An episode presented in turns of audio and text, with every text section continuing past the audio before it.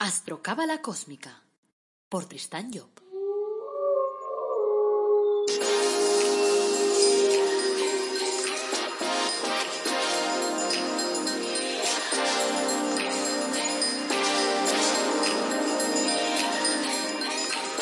Astrocábala Cósmica, episodio 92.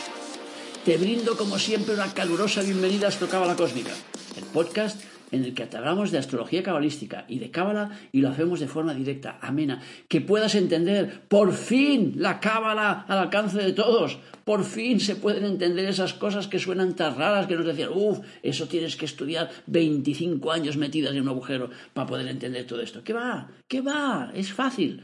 No metemos ningún concepto extraño ni palabras raras. No, es una cábala fácil. Prueba y luego me lo cuentas. Soy Tristán Job, tu astrólogo, cabalista y escritor cósmico, y llevo más de 30 años trabajando el tema ese de la cábala. Hoy es miércoles 21 de octubre de 2020 y este es el episodio 92. Y como cada miércoles, pues nos toca hablar de cábala. El título de nuestro episodio de hoy, Las claves de Mahasya, el genio número 5 de los 72 genios de la cábala. Como siempre, antes recordarte que tenemos unos cursos maravillosos y además gratis en la página web El Árbol Dorado Academy. Y además de esto, si te vas a tristanjo.com, pues también encontrarás ahí la posibilidad de hacerte, eh, de pedirte, vamos, una consulta conmigo para que te hable de tu vida. Una consulta sobre tu carta astral. Y aprovecho ya el espacio publicidad para decirte que mi último libro se titula La búsqueda de la felicidad a través del árbol de la vida y se centra en el, eje, principal de la cábala, que es el árbol de la vida. Está en versión de papel y en versión de ebook, que es más barata. Y te la venden en Amazon. Y tengo que decirte que es fácil, sobre todo es fácil. Se trata de actitudes. Es el árbol de la vida puesto en actitudes. Y actitudes significa, pues, pues que te digo qué cosas deberías hacer en tu vida para poder mover pues tu del interior, es decir, tu voluntad, para poder mover tu suerte, para poder mover tu orden en la vida, para poder mover tu poder. O sea, actitudes. Por lo tanto, fácil. O sea que nada, te animo. Y si luego lo compras y te gusta, díselo a tu prima la Loli, díselo a tu primo el Antonio y a todo el que quieras a quien pueda ayudar. Bueno, continuamos con la jugada de lo que toca hoy. ¿De qué vamos a hablar hoy? Pues voy a hacerle la palabra a mi padre otra vez, a Cabalep, para que nos hable del programa del ángel número 5 de Mahasía. Y este es el último genio que él dejó grabado. Y por lo tanto, pues lo pongo ahí y a partir de entonces, pues el que hablará de genios seré yo. Pero bueno, de momento os voy a dejar con él para que podáis disfrutar una vez más. Bueno, vamos a empezar pues. Y en primer lugar, si hay alguien que quiere preguntar algo sobre lo que hemos dicho en las últimas charlas o sobre otros temas, es el momento de hacerlo antes de comenzar la lección del día nada. Referente a lo que nos dijiste que el Urano, ahora, empezando desde el Sol, el genio que toca el Urano, empezando del, Sol, poniendo allí a Beuñá, el que nos tocara ahora, a partir de 72, bueno, del 1 al 72 después continuando. Esto es. El genio que nos tocara, que, nos, tendríamos que rezar para, o sea, para ya trabajar para la próxima Urano es el que prepara el futuro, es el preparador del futuro, de manera que entonces está preparando nuestro trabajo para una próxima encarnación. A lo mejor en esta misma, ¿no? Porque depende de la velocidad de crucero que llevemos en esta encarnación para ver si el trabajo que realizamos eh, e que está marcado por o punto en que se sitúa o sol en nuestro tema si agotamos o programa ou si non o agotamos. Se si o agotamos, pois pues empezamos a trabajar ya en a uña do futuro. E entonces en esa uña do futuro claro, Urano é o que abre o espacio que está empezando a preparar as cosas para una vida futura, porque hai que entender, nosotros decimos unha vida futura, pero para el ego non hai vida futura que valga, é a mesma vida, únicamente que se pasa de un estado a outro de forma que va o a, o a parte material va a descargar sus energías, sus experiencias a la parte espiritual y la parte espiritual vuelve a crear unos cuerpos que vuelven a aparecer en el mundo y entonces decimos nosotros que es otra encarnación pero en definitiva para o ego es decir, para a parte eterna para o yo eterno que trabaja en nosotros es a mesma vida, non hai outra E entonces es evidente que os trabajos do futuro, os que tienen que realizarse a nivel material, tiene que prepararlos ya antes de que aquello empiece a funcionar. De o mismo modo que para construir un edificio, pois antes es preciso que descarguen a grava, a arena, o a cal, o a serie de elementos que tienen que servir a edificación de aquello. De maneira que isto es o previo, que haya os transportistas que vayan a buscar arena, que vayan a buscar piedras e que vas lleven aí en un lugar donde a construcción se tiene que realizar. De modo que esta es una de las funciones de Urano de preparar o futuro. Y por consiguiente, pues cuando rezamos a Urano, cuando estamos trabajando con Eugenio, que está en el grado donde se encuentra Urano en nuestro tema, es evidente que estamos ya trabajando, elaborando ese futuro. Concretamente el mío es el 10, o sea, está Urano. Bueno, eso concretamente, eso dejémoslo, porque estamos aquí entre muchos, ¿no? Y entonces, ¿no? Claro. De modo que cada uno tiene un punto determinado a partir de la posición del Sol, o sea que tenemos que contar dónde se sitúa nuestro Urano y cuál es el genio que está rigiendo allí. Eh, de los ángeles que hablan en la morada de la luna, los ángeles son igual que los genios, ¿verdad? Porque en la morada de la luna que hablas hay también hablas de los ángeles. Sí. Entonces, Bueno, en, en cada morada hay un gobernante. Las 28 moradas lunares están regidas por una fuerza determinada y entonces aquella fuerza es la que realiza los trabajos relacionados con aquella casa. De manera que no son los genios, son otras entidades. Es decir, hay una cantidad infinita de entidades que están trabajando en este mundo por encima de nosotros y que, podemos verlo por las posiciones que ocupan nuestros temas y por la regencia de las casas lunares en este caso. ¿no? O sea que tenemos que hacer un estudio exhaustivo de, de nuestro tema para ver cuáles son las fuerzas con las cuales trabajamos y en qué momento o en qué hora de la jornada aquella fuerza está trabajando. Ahora estamos hablando de los 72 genios y esos ya sabemos que es a razón de uno por día que trabajan en nuestro cuerpo de deseos, o sea, trabajan en nuestras emociones. Y este, como dijimos al empezar ese cursillo, y muchos de los que estáis aquí ya sois viejos seguidores de todo ello, ya lo sabéis, otros vienen por primera vez y no lo han oído, de manera que o tema que estamos desarrollando es o tema destos 72 ángeles que en la terminología eh, cabalística se llaman genios y en la terminología cristiana o hebrea se llaman eh, se llaman los coros angélicos, los, ocho, los nueve coros, nueve coros de ocho cada uno, nueve por ocho, setenta y dos. ¿De dónde proceden?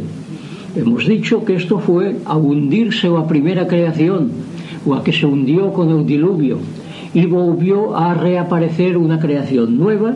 Entonces el creador dijo, bueno, voy a organizar las cosas de manera que el hombre pueda entender la dinámica de la creación. Y para que la pueda entender, la voy a desmenuzar en 72 programas a fin de que el individuo pueda ir estudiando vida tras vida un programa o según el apetito que tenga o la capacidad de asimilar pueda estudiar pues dos o tres o diez o veinte o 360 a la vez ya que hay 360 grados y en ellos están esos 72 cinco veces gobernando en esos grados. De maneira que entonces nos desmenuzó eh, o, eh, o o, ah, a, o programa nos desmenuzó o programa divino en 72 partes e esas 72 partes, pois, cada día del año hai uno que está dando unha clase determinada. Hoy hai uno de ellos que se ocupa de dar unha clase relacionada coa OESO que rige hoy yeah, emotivamente. o sea, que tiene que ser un número 13, 13 que te decía el yo. número 13 sí. tiene que ser o que funciona. Sí. De modo que entonces, pues, este é o programa y naturalmente, si sabemos cuál es ese programa, podemos trabajar en él. De modo que si trabajamos en él y cada día con un programa distinto vamos trabajando, llegaremos a tener una omnisciencia y nos retiraremos de esta encarnación siendo gente que ha evolucionado una enormidad.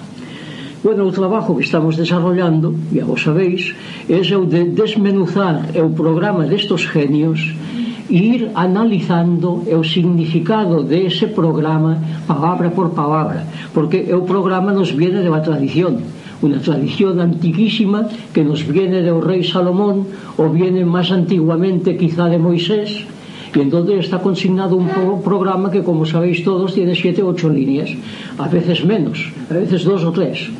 E allí habla de príncipes, de reyes, de enemigos, de bandidos, no tal, no de modo que entonces tenemos que saber que significa o bandido a nivel interno.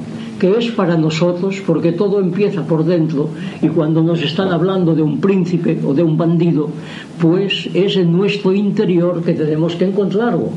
Y es entonces cuando tenemos que ver ¿no? el bandido interno, en qué sentido nos lleva, y entonces empezar a definir qué es el bandido. De manera que para entenderse y saber la influencia que puede tener un, un genio determinado, pues aquello de decir, bueno, entendámonos sobre la palabra. que significa bandido. Entonces hai que analizarlo e o acábala precisamente es esto, es decir, un discurrir sin fin sobre palabra por palabra o a Biblia, porque a cábala viene de, la, de los comentarios de los cinco libros de Moisés y allí pues están los capalistas diciendo pues aquí hay esta palabra que está escrita no con un acento, con una coma o aquí hay una letra, una, una letra A y aquí está escrita escrito sin A que puede significar todo esto.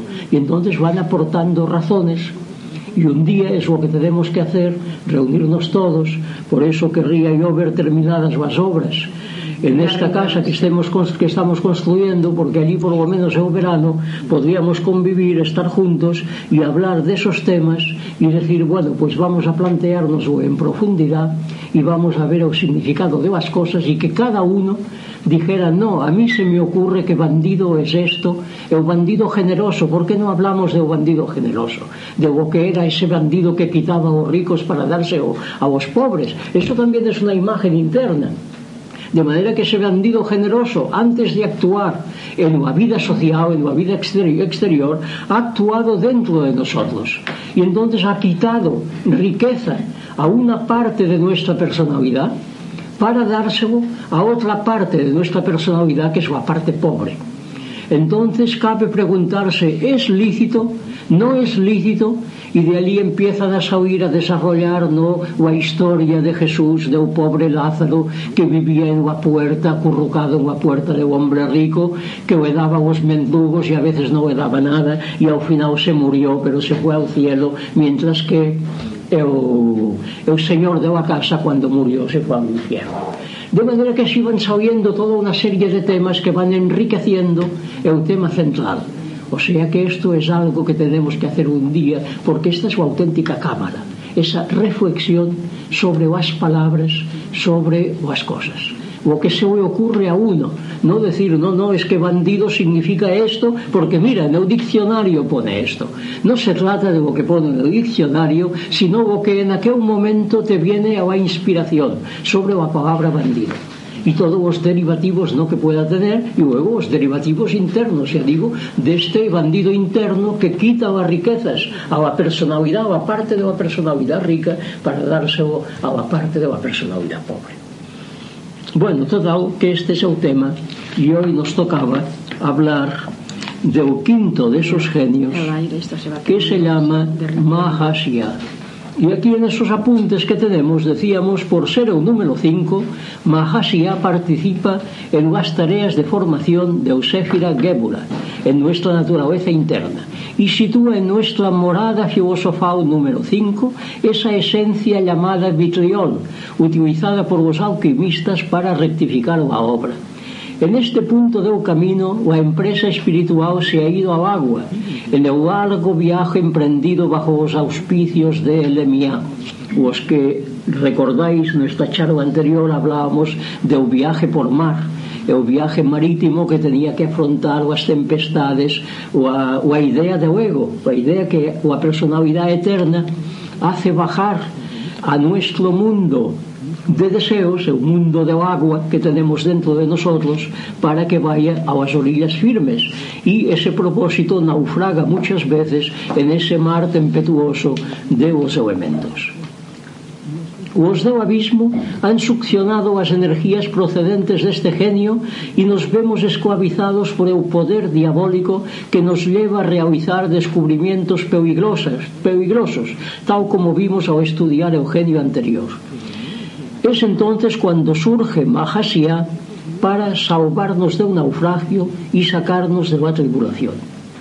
Mahasía, por su ministerio, nos daba capacidad de rectificar lo que está saliendo torcido, rectificar sobre la marcha sin esperar que el error se evidencie porque se ha hecho sólido, se ha materializado. Mahasía actúa cuando el error se encuentra en nuestro mar interno, viajando por nuestras emociones hacia el, el puerto material que es Malkut. Si examinamos atentamente los programas de los 72, veremos que todos los genios se articulan de manera perfecta, dándonos información a cada paso que damos para que los errores puedan ser superados en el momento mismo de ser cometidos y así poder avanzar firmemente hacia a perfecta realización material. Si levamos vitrio en nuestras alforjas, seremos como esas máquinas que llevan cinta correctora que va borrando os caracteres equivocados que se habían deslizado ao escribir. O sea, que o error, cuando aparece en nuestra vida, no es nunca un error materializado, un error de dinero que nos hemos descontado y en lugar de dar bueno, 100.000 pesetas a uno que teníamos que dar, hemos dado 90.000 nos hemos equivocado a nuestro favor, hemos cometido un error eh, y entonces no es que el error es un error materializado. Para que ese error materializado pueda, pueda existir, primero el error tiene que pasar por el ciclo de fuego, luego por el ciclo de agua, luego por el de aire y luego es cuando llega a la tierra y se materializa en el mundo material. De modo que os que habéis seguido as enseñanzas ya me entendéis eh, o que significa todo ello es decir que primero aparece o error de una manera inconsciente sin que te des cuenta de que aquello es un error de forma que estamos actuando estamos cometiendo ya un error que más tarde se manifestará en el mundo material Es decir, si a este o descontamos do exemplo que acabamos de poner, o descontamos 10.000 pesetas de unha cuenta que o tenemos que dar de 100.000 e o damos 90.000, eso ya se ha estado fraguando en o inconsciente nuestro como unha posibilidad. Es decir, esto es algo que podríamos hacer. De modo que isto si va o a marcha hacia adelante e se despois o propósito non naufraga, porque aquí vemos o exemplo de un, de un propósito torcido que ese o de, o de equivocarnos no en, eh, a favor nuestro, no en contra. De modo que si no naufraga este propósito cuando pasa por un mar de los sentimientos, cuando está en nuestros sentimientos, entonces es cuando va a la razón y la razón estudia la forma de realizar este esta falsificación o este este robo. De modo que outro día vi unha película de Vittorio de Sica na televisión, me acuerdo, que, que me decía, eu enseñaba a uno como tenía que contar os billetes. Eu decía, mira, tú pones o billete en billetes de mil lilas e tal, pon, os pones así doblados, ¿no? uno doblado, e entonces vas contando así, igual o que está doblado sabe dos veces. en unha cuenta esa. E entonces, tal, de modo que, claro, vas viendo en tu intelecto a forma racional de perpetrar aquel error. E entonces llega un momento cuando o error desembarca en o mundo material e se evidencia de que aquello é erróneo porque os resultados que han dado non son os resultados esperados, ni siquiera os resultados óptimos para nadie. Entonces, naturalmente, Este error, si no hemos sabido rectificar antes de que se produzca en el mundo material, perderemos mucho tiempo ao verbo cristalizado en la realidad de la vida. De modo que aquí vemos hoy hay unas elecciones y hay gentes esperanzadas, Fraga y compañía, que esperan obtener pues una mayoría infinita, ¿no? 30, 40 diputados, ganar a PSOE, pero los sondeos lo están diciendo que no. Claro, entonces non se pode rectificar no sobre a marcha dunha campaña e tal, no, porque a cosa está marchando. O sea, ya está dada. Ahora veremos, no sabemos los resultados porque a las 8 estábamos ya aquí todos nosotros y no hemos podido enterarnos. Ya veremos en qué ha resultado todo aquello. Pero hay gente, y sobre todo los que se presentan como Ruiz Mateos, como Santiago Carrillo, gente que tiene muy pocas posibilidades de salir, pero que no obstante, pues van a chupar votos y a ver si así de esta forma obtienen menos los demás. De modo que después se dan cuenta, en fin, de ese error, pierden el dinero que han invertido, se quedan sin un duro como esa famosa operación Roca que hizo aquí este hombre que creía tener la ciencia ou a ciencia de a, política. E se avanzou a unha aventura que nos sacou un, un, un só voto. e entonces naturalmente no, pues, perdió todos os millones que había puesto aí. O sea que entonces o error se evidencia y pierdes todo aquello que has puesto y tienes que pasar años a lo mejor buscando el dinero necesario para pagarlo.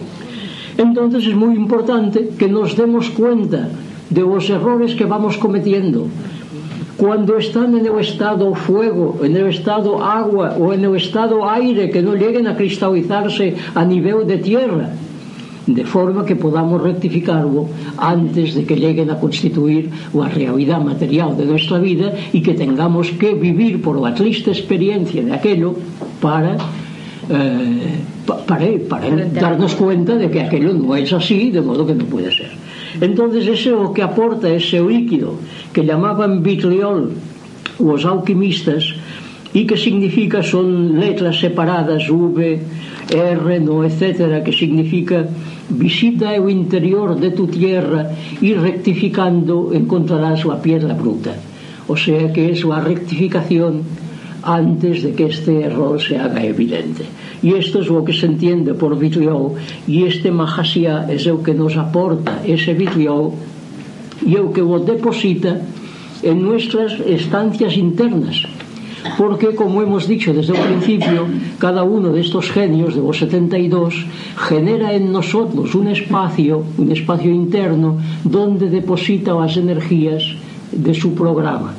Y entonces, claro, el error lo podemos rectificar antes de llegar a su materialidad si poseemos este líquido que se llama vitrión Si no lo tenemos, es evidente que tendremos que esperar a que la vida nos dé la experiencia, se manifieste del mundo material y entonces podamos ver aquello y que aquello, pues, decir, es así, porque ahora lo veo que es blanco-negro, no, lo veo así.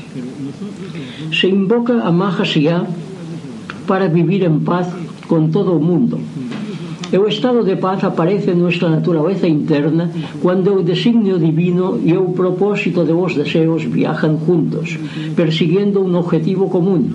Cuando esto sucede, hay en nosotros una gran paz, desaparece todo desasosiego, toda agitación, y vivimos en un hermoso paisaje soleado en el que cantan los ruiseñores y las hojas de los árboles se ven agitadas por una suave brisa. Esa paz interna se encarna en el exterior y también nuestra existencia se desarrolla en bellos paisajes soleados en los que es vivir. Fue esa pazua que condujo un día a un grupo de estudiantes de nuestra escuela a descubrir ese bello paisaje al que hemos dado un nombre de Terramor y que un día será un lugar para retirarse y filosofar y meditar e utilizar o vitriol para borrar os errores cometidos ao largo da cadena de las vidas. O estado de paz non é pasivo como pudiera pensarse, sino ao contrario, é un estado de alma que se contagia e que irrumpe en as naturalezas atormentadas para traerles o sosiego e a lucidez. Rectifica, peregrino, échale a tu vida o frasco de vidreou e accederás á categoría de os que viven en paz e podrás contagiarla aos que se te acercan. Es decir, tal como hemos ido viendo, é o propósito espiritual que desemboca, desembarca en nosotros desde o mundo do fuego e o mundo do ego de nosa personalidade eterna, pois pasa por a personalidade do agua, e allí hai unha agitación. En principio, o agua e o fuego, como sabéis son elementos enfrentados e, por consiguiente, pues, en o primer momento son elementos que están en guerra uno con outro. De maneira que eso produce é o desasosiego, a desazón una desazón enorme que hace que no podamos vivir en paz con nosotros mismos porque llevamos dentro un propósito que se contradice a sí mismo, es decir, un propósito espiritual que se ve contradecido y combatido por la personalidad emotiva, que también es nuestra. Y entonces hay una guerra en nuestro interior que se desencadena. Cuando se alcanza ese estado de paz, porque o vitriol ha producido su efecto e se ha rectificado aquello que debía rectificarse. E a personalidade emotiva os deseos se somete a a personalidade eterna entonces claro viene ese estado de paz que es un estado creador no es un estado beatífico y pasivo de decir me encuentro allí contemplando la naturaleza sin nada sino que esa contemplación es activa y entonces vienen a ti todos los elementos relacionados con esa paz y con ese sosiego para ayudarte a construir tu personalidad. De manera que nada hay tan creador como ese estado de paz y o estado de meditación en que algunas escuelas han hecho trabajar a sus alumnos es un estado positivo si es que desemboca en esa meditación trascendente hacia la búsqueda de la verdad y eh, dejas que, que, se abran en ti puertas para que entren de, de arriba los ocupantes del mundo de arriba y no pueden venir los de abajo. Masia domina as altas ciencias, ou a filosofía oculta, ou a teología e as artes liberais, e as persoas influenciadas por eu aprenderán todo o que deseen con facilidade. O a clave desta parte de su programa está en a palabra deseen, es decir, eh, aprenderán todo o que deseen con facilidade. Masia actúa a través de vos deseos, a través del agua, En a esfera de vos deseos a ciencia se aprende ao desearla. En ese mundo, desear algo es poseerlo. En el mundo material, o deseo tiene que esperar turno para realizarse, porque no hai espacios libres para poderlo escenificar. E para que un deseo tenga su espacio, es preciso esperar a que o que o está gozando o, desacu, o desacu, desocupe. desocupe Pero cuando el deseo no es de posesión material, sino de posesión espiritual, se realiza de inmediato. Más, más ya da a sus influenciados el deseo de aprender o trascendente. Y si en sus días y en sus horas de influencia estamos despiertos, nos surge repentinamente este deseo y viene a nosotros el conocimiento.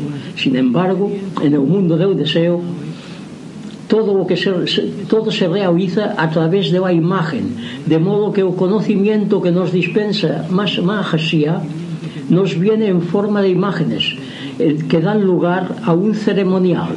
Es el ceremonial que utilizan as iglesias e as órdenes iniciáticas para comprender realmente o conocimiento que nos inculca deberemos proceder a descifrarlo convirtiendo as imágenes en ciencia en esa ciencia que se oculta en los objetos del ritual. Es decir, es lo que decíamos hace un momento, que en cada palabra, en cada signo, hay un conocimiento oculto. De modo que aquí vemos una vela encendida. Y muchos me han preguntado aquí o en Madrid, dice, ¿por qué encienden ustedes una vela? Naturalmente hay un conocimiento oculto detrás de esta vela. Esta vela oculta un conocimiento. De modo que en el ritual, todo, todos los gestos, todas las palabras, todos os objetos no que están en un templo determinado tienen un significado. Y entonces aquello nos indica lo que tenemos que hacer en nuestra vida ordinaria para que las cosas discurran tal como deben discurrir. De modo que Masia trabaja a través de los deseos y en los deseos eh, ya digo, o que impera ese é o deseo mismo. O sea que cuando estás en o mundo do deseo e, de, e deseas irte a Nueva York en o momento mismo te encuentras en Nueva York. De maneira que basta con desear as cosas para que as cosas se produzcan de inmediato sin que tenga que intermediar un espacio e un tiempo. E por ello Cristo pudo hacer os milagros que hizo, no? porque convertía as bodas de Canaán, convertía o agua en vino no? en un momento, en un instante, porque trabajaba con as fuerzas de un mundo no deseo. De forma que, cuando vivamos en este mundo, o deseo será o primordial, E claro, o importante es conocer esto, porque mucha gente pues, se mueren y de allí que muchas veces hemos dicho, y no lo hemos hecho todavía, un cursillo para personas mayores, para gentes de edad que se encuentran en la recta final y que por consiguiente hay que explicar o ese otro mundo hacia el cual vamos, cómo está constituido, porque si se enteran podrán ser elementos activos, mientras que si no se enteran, pues serán gente pasiva, pasiva y vieja con todos los achaques de la edad mientras que si saben cómo funcionan las cosas en ese mundo, en un instante podrán tener, podrán volver a tener 20 años en el momento de morir, cuando pasen al mundo del deseo, a las regiones superiores, solamente con desear tener 20 años. Entonces volverá en nosotros la apariencia de los 20 años y volveremos a ser jóvenes y volveremos a vivir en ese mundo del deseo la vida de jóvenes. De modo que todo es desear, hai xente que solamente ven, ven catástrofes en a vida e que desean además no catástrofes o que ven no que va estación dice yo preveo que este verano va a ser terrible tendremos mucho calor o que ao contrario tendremos frío no habrá sol y entonces esos potencian naturalmente aquello que están deseando. De manera que dominar el deseo y producir en nosotros buenos deseos es la base misma de nuestro futuro, de un futuro positivo, porque ese deseo se proyecta hacia adelante y a medida que vamos viviendo nos va apareciendo en el mundo material, nos aparece este deseo eh, instituido, realizado en el mundo e no mundo físico. E se non ni se enteran que pasan por ali, non? Se non ni se enteran, ni se enteran que pasan por ali. O sea que dominar o deseo é unha das cosas importantes e este genio é es uno de vos que aprende a dominar esa fuerza que se llama de deseos. O a fisionomía da persona e su carácter agradable serán agradables, dice o programa, estableciendo unha relación entre o conocimiento que interiorizamos e o físico que tenemos. Todo o mundo quere tener unha fisionomía agradable e os que pueden recurren facilmente ao bisturí para proporcionárselo. Habría mucho que decir desos artificios, pero non es o tema, eh, non ese o tema é, é, o, é o ámbito adecuado para tratarvos. Hagamos observar de pasada que as persoas con unha influencia predominante de Marte en sus temas non suelen tener unha fisionomía e carácter agradables, pero Mahasiá trabaja sobre o Marte primordial, cuando aún no ha sido maleado por su actuación desde o abismo, que es o a que pone en no rostro é o furor propio de Marte de, do Marte de abajo. É o Marte primeiro exportador de paz, é o que corrige os abusos de un Júpiter exaltado, lanzando as semillas de os múltiples deseos. Coa pasión por os placeres honestos que figura en su programa, debemos entender o como é o goce que experimenta e o interesado por a adicción ás virtudes de Eugenio E o placer que produce o conocimiento supera cualquier outro placer que a vida pueda darnos. E ese é o placer que produce en nosotros a penetración de las fuerzas de arriba, de o cual só es un pálido reflejo e o placer que nos viene de abajo. De modo que esta fisionomía agradable pois o hacen as rectificaciones e vamos rectificando o a fisionomía cambia como cambian as líneas das manos cada sete años De maneira que unha persona pode ser moi distinta si a lo largo de la vida ha ido rectificando, es decir, utilizando ese líquido que se llama vitriol, utilizándoo para modificar su trayectoria e adecuarla a algo que debería ser. O que debería ser según o programa de su personalidad ascendente de maneira que este genio pues acabará dándonos si o hacemos, si vamos rectificando, trazo a trazo nos rectificará os trazos desagradables que pueden haber en nuestro rostro y cambiará pues nuestra fisonomía y con nuestra fisonomía cambiará nuestra forma de ser. Rectificándola desde fuera con el bisturí nos no se cambia también, no ayuda a rectificar internamente. Bueno, es rectificar a página de una manera brutal Sí. a, a personalidad eterna que es la que ha diseñado. Sí. Es decir, hay unos ingenieros que están trabajando en nosotros y que son los que diseñan el diseño de nuestro cuerpo físico, detalle a detalle. Si después viene la personalidad material, la de abajo, y le dice, oye, yo no estoy de acuerdo con lo que tú has hecho, es como si un peón albañil le dijera a un ingeniero que ha concebido la obra en la sí. cual está trabajando, le dijera, no, mira, este arco aquí no, eso deberíamos hacer de otro modo. Dirá, hombre, pero tú has estudiado el tema, has estudiado la resistencia de los materiales y sabes matemáticas, y dirá, ah, no, yo no sé ni leer ni escribir, pero sin embargo le digo ¿no? que se tendría que hacer así. De maneira que isto é un pouco desta forma. Es decir, que é a personalidade que nos sabe leer e ni escribir en nosotros, é a que pretende rectificar os trazos ao ingeniero que es o que va constituido de acuerdo con os parámetros internos, es decir, con os planos que se ha llevado de ego, e o ego pois, ha diseñado, hai un, un, un átomo germen do cuerpo de deseos, do cuerpo físico, sí. do cuerpo mental, sí. e entonces claro, é según o potencial aquel que tiene que ir tomando átomos de aquí, de aquí, de aquí, e aquello da unha característica determinada o individuo. Persona, sí de manera que internamente se puede corregir todo, es decir, diciendo ao Eterno, que hay en nosotros, corrige este trazo porque ahora ya no corresponde a mi realidad actual, de manera que modifícalo. Entonces eu que daba orden aos ingenieros que trabajan en este sentido de modificarlo y nos lo modifican sin necesidad de bisturí, es decir, se va modificando os trazos del rostro. Yo lo decía porque como a veces hemos hablado aquí que al hacer las cosas externamente a cambian también, eh, llegan a cambiar internamente. Lo mismo que si cambiamos internamente también eh, externamente cambian, pues en algunos casos las cosas externas Sí, rectificadas sí, sí, también cuando, cuando se hace externamente una cosa, cuando te subes al tejado porque quieres elevarte, te elevas espiritualmente, porque ya que no puedes hacerlo espiritualmente, haces lo que puedes el gesto, hacer. El gesto de elevarse. El gesto substitutorio, que es el de subirse al tejado. Y entonces esto pues rectifica en ti algo. Pero claro, todo depende del objetivo. O sea que o que se rectifica la nariz ou a boca ou tal, para ser máis guapo, para ser máis joven, para seducir do a este e aquello, e entonces en lugar de seducir do a un pobre paleto de por aí, seducir pois a unha persona bien situada socialmente e tal, no, es decir, competir ser o amarelo e monro. Sí. Entonces o a, o a, o a, o a voluntad, es decir, o objetivo, é un objetivo, es un objetivo mediocre, perverso. que é un objetivo sí. perverso. E má asíade o abismo, domina a ignorancia, el libertinaje e todas as, as malas cualidades de cuerpo e de alma. Aquí aparece o placer sexual producido por o Marte do Abismo, que é unha muestra de ese placer que nos darán as obras cando seamos capaces de llevarlas a cabo. A ignorancia, claro está, é a ignorancia de as altas ciencias, ou a falta de todo deseo de aprenderoas e a aparición de un afán de non aprender que aleja o individuo de as fuentes e que cierra vos oídos cuando alguén o habla de ello.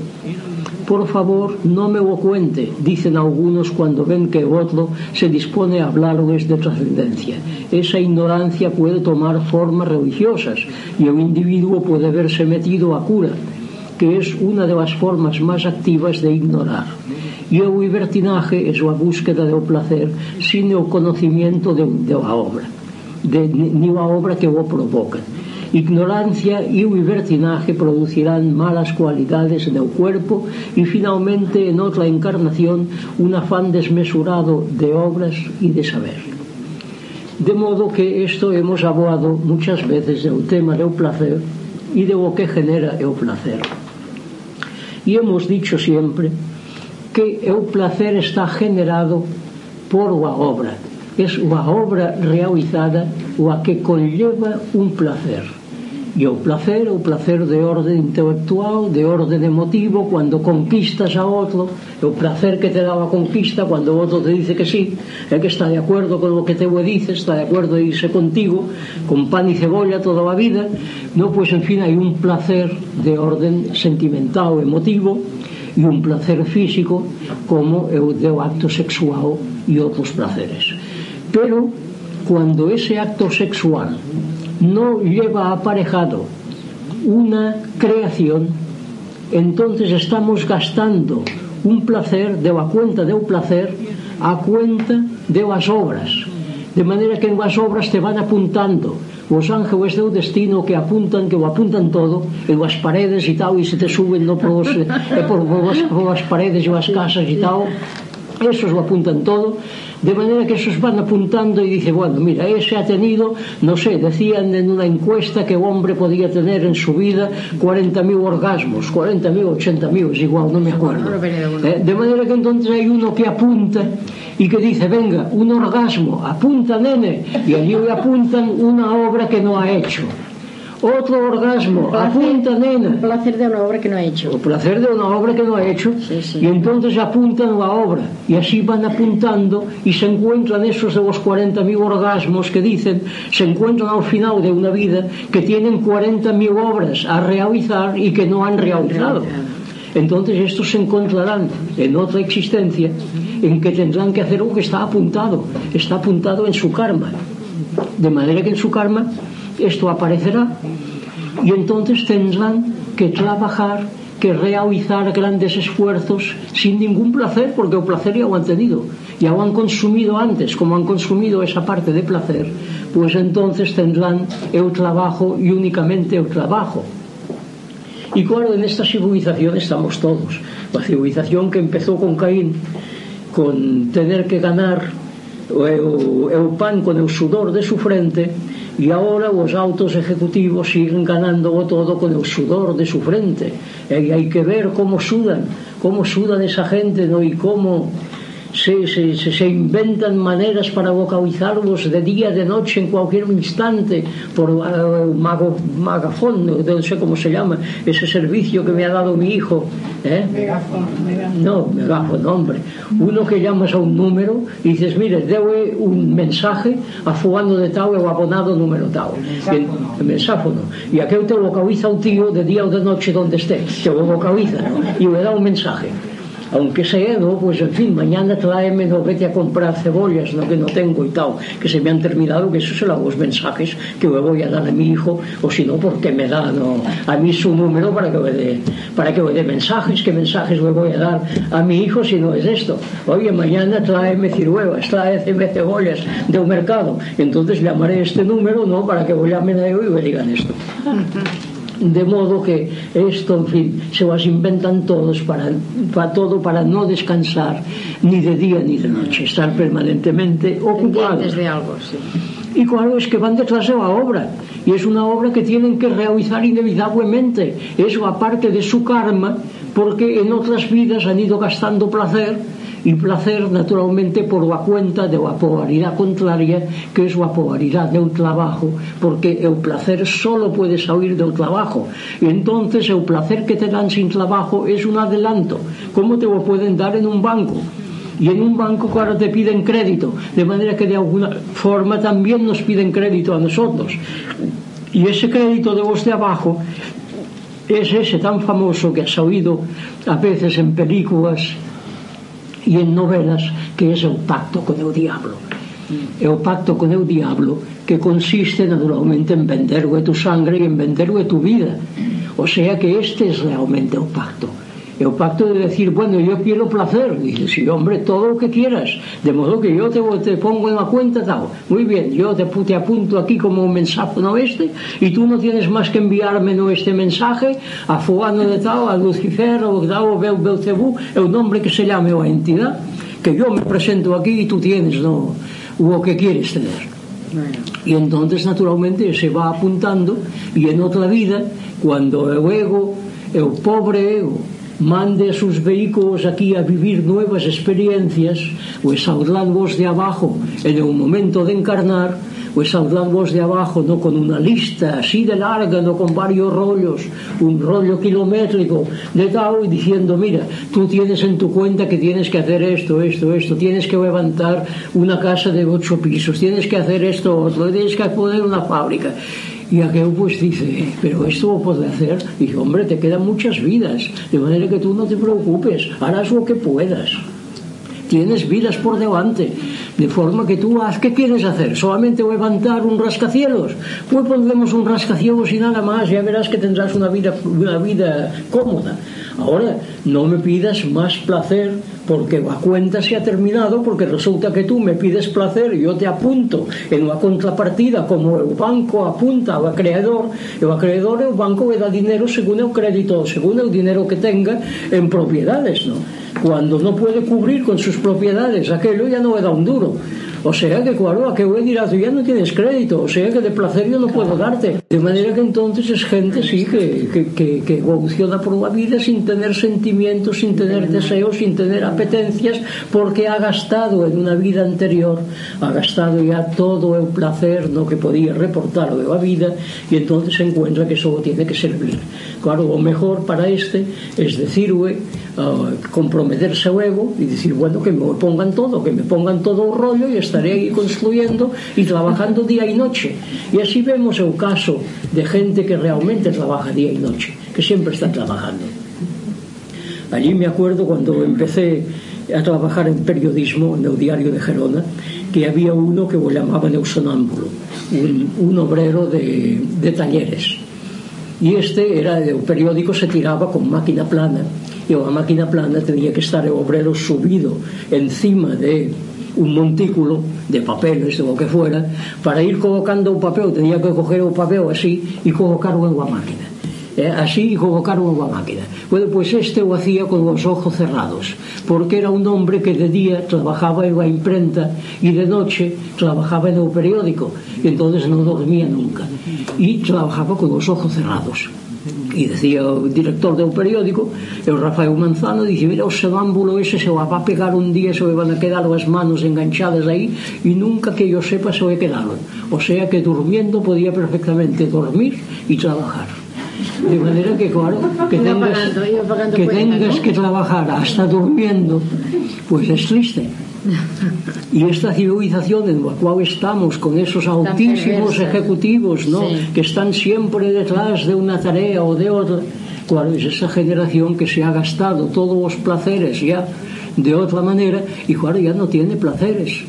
el de placeres y de una manera muy real, ¿no? porque yo me he encontrado muchos altos ejecutivos que me han dicho, bueno, yo trabajo pues 12 horas, a las 8 de la mañana empezaba y se iban pues a las 8 de, de la noche, no más tarde. Y decía, bueno, pero sexualmente nada, ¿eh? De modo que aquellos eran incapaces de hacer nada sexualmente, claro que eran incapaces. Ya no podían, ya se habían gastado ya todo. De modo que aquellos pues nada. O sea que tenemos que procurar pues que la cuenta del placer que estamos consumiendo pues tengamos crédito en primer lugar y después procurar realizar obras porque todo placer que nos venga sin obras tendremos que pagarlo eh, realizando esas obras no realizadas teniendo que realizarlas Bueno, hasta aquí el tema de hoy. Espero que hayas disfrutado con Cabalep igual que disfruto yo cada vez que lo escucho. O sea que y espero que también hayas entendido un poco más cómo funciona esa dinámica de los genios y, así puedas trabajarlos en tu vida. Hasta aquí pues el programa del miércoles. Gracias por escucharme, por seguirme, por valorarme en las redes sociales. Acuérdate de poner los me gustas y los comentarios, que eso va muy bien para que la cosa se mueva y suba. Y acuérdate de echar un ojo pues a mi último libro, La búsqueda de la felicidad a través del árbol de la vida, que lo tienes a la venta en Amazon en versión de papel o en versión de ebook. Y recuerda que el lunes pues toca otro interesante podcast sobre astrología cabalística. Nada más me queda por desearte un feliz día, feliz y maravilloso día, y que te acuerdes de nuestro lema. Apasionate, vive, cambia.